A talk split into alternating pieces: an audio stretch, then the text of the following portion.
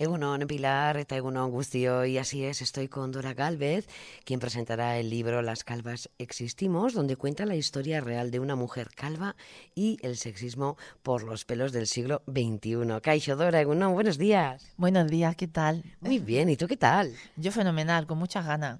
Sí, ¿verdad? Te veo, te veo con ganas. Sí, sí muy contenta de, que, bueno, de, estar invitada hasta a estas charlas, ¿no? Este evento por la igualdad y a darlo todo. Claro que sí. Bueno, ¿qué pasa con las calvas? ¿No existen? No existís, mejor dicho.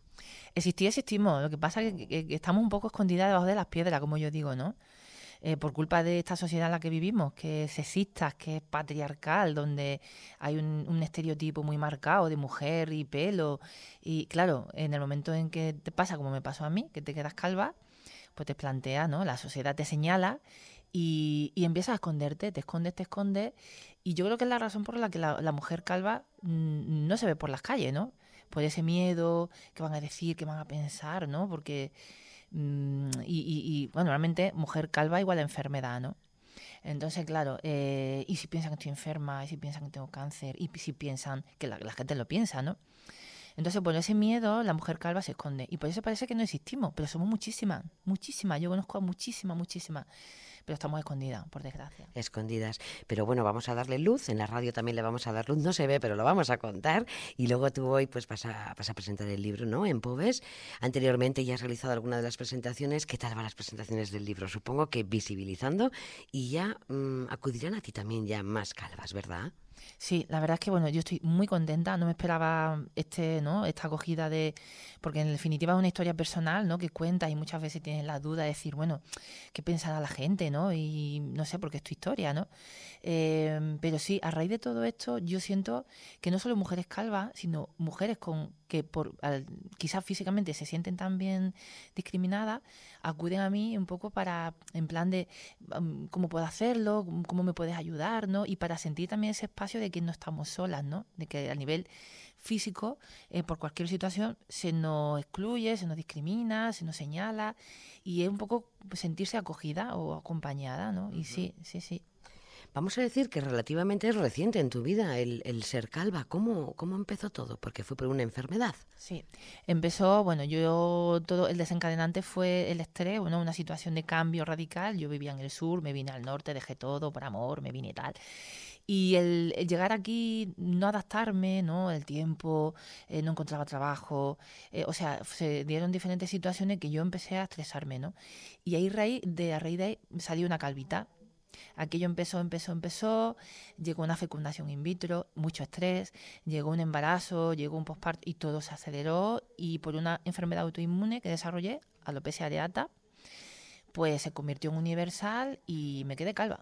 Me quedé calva y, fue muy rápido. Llevo dos años calva, o sea, en tres años ha sido todo súper rápido, ¿no? Yo no sé si el libro también, un poquito además de a otras mujeres calvas, también se lo dedicarás a tu hija, ¿verdad? Totalmente, ella es la protagonista de, de, todo esto en el sentido de que ella ha sido, ella es el motor de, de por la que yo he resurgido, ¿no? Yo no sé si, si, mi, si mi hija no hubiera existido, yo mm, si estaría yo en ese pozo, ¿no? De la depresión en la que yo entré, pero ella fue la que a mí me, me, me dio ese boom, ese chispazo de decir, ¿qué hago yo, no? ¿Qué estoy haciendo, no? Tengo una hija, ¿qué le voy a enseñar? ¿Qué le voy a transmitir, no? Ella es mi motor cada día y está dedicado a ella. Lógicamente es mujer, quiero que mm, de alguna manera allanar un poquitito el camino para que ella cuando salga al mundo también. Además, nuestros hijos e hijas nos quieren tal como somos. Sí, sí, sí. Hay gente que me pregunta, bueno, ¿y tu hija qué piensa de ti? A ver, tiene dos años. Primero ella y, pero es una pregunta que me parece muy poco ilógica, ¿no? Yo siempre digo, digo, es que yo soy calva como si tuviera mecha o tuviera el pelo corto. Para mi hija no hay diferencia de nada, ¿no? Soy su madre y soy normal. Es, una, es extraño, sí. Eso es, eso es. Bueno, mujeres calvas. Un tema que sigue siendo, estamos en el 2023 y sigue siendo un tema tabú del cual pues no se puede hablar y cuando se habla pues tampoco se hace con naturalidad. Sí, porque ya digo por eso, porque mujer calva está muy, muy, muy asimilado a enfermedad. Entonces, claro, cuando se habla es como que, y es un tabú, no es algo típico, no es algo que se ve, y, lo que yo pretendo es eso, verlo que se vea para que se normalice, ¿no? O sea, yo no voy calva por la calle, pero sí, a ver si así viéndome se normaliza. Yo voy calva así porque me da la gana, o sea, porque no me, las pelucas me molestan y porque yo me siento bien. O sea, no es algo que haya que, mm, que pensar, oye, eh, por un fin. No, lo hago porque me apetece, porque me siento cómoda y feliz. y Has dicho las pelucas me molestan. Quiere decir que en algún momento de tu vida sí has usado peluca. Sí, usé en el momento de la caída así brutal, donde mi cabeza era un poco desastre, ¿no? Tenía calvas, tenía pelo y donde lógicamente está en ese proceso de autoestima bajísima, donde no te reconoces, no te, no te ves a ti misma y por ese miedo utilicé una primera peluca eh, que me salvó la vida, pero luego yo empecé a darme cuenta de que yo me ponía esa peluca para los demás, no para mí, ¿no? Y fue un poco de choque, ¿no? Y, empecé, se convirtió en una cárcel brutal para mí y empecé a odiarla, ¿no? Y a desecharla, a desecharla, pero a mí me encantan las pelucas. Algún día me he puesto peluca, pero no me pongo porque me da calor, porque me molestan, pero me encantan, o sea que no estoy en contra. No, no, no, no estamos en contra de nada, simplemente estamos contando pues una vivencia de, cómo ha ido, porque claro, eh, también te han llegado a pedir en el trabajo alguna vez que, que utilices la peluca, es decir, que no vayas como estás hoy, así, tal cual, como eres tú. Sí, sí, totalmente. Y yo creo que por todo eso estamos hablando, ¿no? Eh, en una entrevista que me hicieron, eh, por teléfono era todo muy bien, le encantaba mi currículum, sí, sí, sí, empiezas el lunes. Y cuando fui a firmar el contrato y me vieron, lo primero que me preguntaron era que si mi tratamiento me iba a impedir hacer cumplir con mi horario de trabajo. Yo pregunté, ¿qué tratamiento? Lógicamente estaban dando por hecho que tenía cáncer o una enfermedad grave, ¿no? Y me dijeron que, bueno, que si quería seguir trabajando allí o quería trabajar allí, por no herir la sensibilidad de los clientes, me tenía que tapar. Yo dije que no, que no, que muchas gracias, pero que no. Lo curioso fue que cuando yo salí de allí, el chico que estaba en recesión era calvo, que estaba en atención al cliente, ¿no?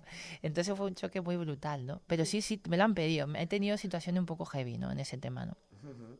Bueno, como cuando comenzaste, hemos dicho que es todo a raíz de una enfermedad, comenzaste a perder eh, pelo, ¿verdad?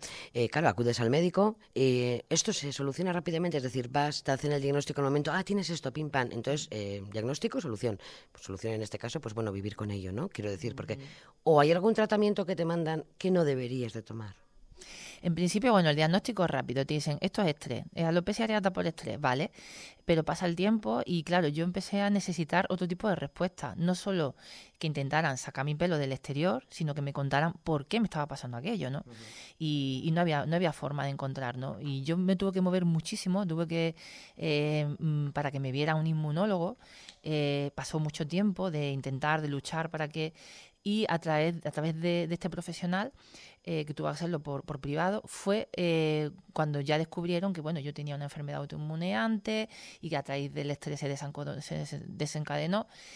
Pero claro, no, normalmente no te hacen analítica de, de, primera, no, simplemente, bueno, esto es estrés, ya te saldrá el pelo. Yo llevo, yo decía, bueno, yo llevo dos años calva y ya no tengo estrés porque no me sale el pelo, ¿no? Esto tiene que haber un porqué, ¿no? No, no, a nivel, yo a nivel médico me sentía bastante abandonada porque te mandan incluso todos los medicamentos que te tomas y que te pones están estudiados en la parte masculina, calvicie masculina, y tú te tomas algo como medicamentos que son para la próstata, que tú dices, vale, un medicamento para la próstata que está contraindicado para mujeres y me lo están mandando a mí tan tranquilamente. Y hay mujeres que se lo toman muchas. Entonces yo dije que no, pero... Bueno, estaríamos contigo pues toda la mañana toda la mañana, pero ya sé que te tienes que preparar, que tienes que ir a Pobes, que tienes que hacer la presentación del libro. ¿Qué mensaje, aprovecha que el micrófono ahora es para ti, qué mensaje enviamos a, la sociedad? ¿Cómo hacemos para, para, que esta sociedad que no está preparada para romper estos cánones, eh, qué le dices? Bueno, pues que nos miremos cada uno dentro, ¿no? Eh, que todos somos especiales, únicos, que la belleza pesa bastante y nos pesa todo de alguna manera, que revisemos la educación, cómo educamos a nuestros hijos, a nuestras hijas, eh, y, que, mm, y que, bueno, que nos miremos, que nos aceptemos y, y que miremos desde la empatía al otro, ¿no? Que, que puede estar pasando por situaciones diferentes y, y la educación, la educación, que eduquemos en, en lo diverso, en lo diverso. Dora Galvez, un placer estar hoy contigo. Muchísimas gracias y queda pendiente una charla ya, pero más extensa. ¿eh? Ya cuando presentes el libro ya nos lo leemos y, y estamos con el de tertulia. Muchísimas gracias. Muchísimas gracias a vosotras. Un abrazo. Gracias.